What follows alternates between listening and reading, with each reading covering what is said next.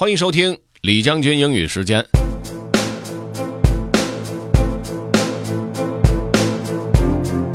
今天和大家分享的这篇内容呢，讲的是在美国的一个非常有名的马戏团关门的事儿。呃，这事儿呢，其实对于美国本土的人民来说呢，是一件既悲哀又欢喜的事儿。为什么悲哀呢？因为去看马戏团是一代又一代的美国人儿时最美好的回忆之一。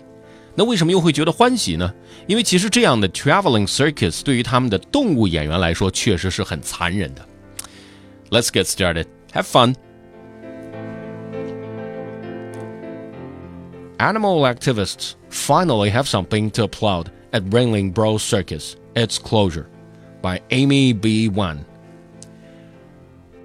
When Ringling Bros and Barnum and Bailey Circus announced late Saturday that it would permanently end all of its performances this May after a 146 year run, there seemed to be a collective gasp online, along with the smattering of nostalgia for the greatest show on earth.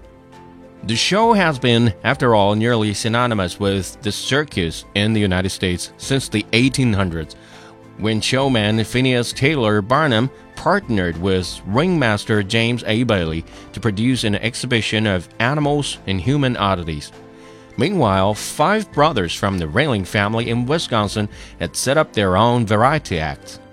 After they merged, the circus spent decades touring the U.S. by train, transporting its iconic spectacle along with hundreds of animals, performers, and big top tents from city to city. However, in recent years, the circus had been facing mountain obstacles that even its most acrobatic members could not overcome decline in ticket sales, high operating costs, and an increasingly negative public sentiment about forcing captive wild animals to perform as entertainment. There isn't any one thing, Kenneth Feld, chairman and CEO of Feld Entertainment, told the press this has been a very difficult decision for me and for the entire family. His father, Irvin Feld, bought the circus in 1967 and it has been operated by the family owned Feld Entertainment since. Today, the company has about 500 employees who were informed Saturday night about the closure. Kenneth Feld told the press that it was becoming increasingly difficult to make the traveling circus viable and relevant in the world of modern entertainment. Try getting a three or four year old today to sit for 12 minutes, he added, referring to the show's 12 minute Tiger Act. 可想而知，当人们生活当中都非常熟悉的一件事情突然消失的时候，多少会有一些不习惯。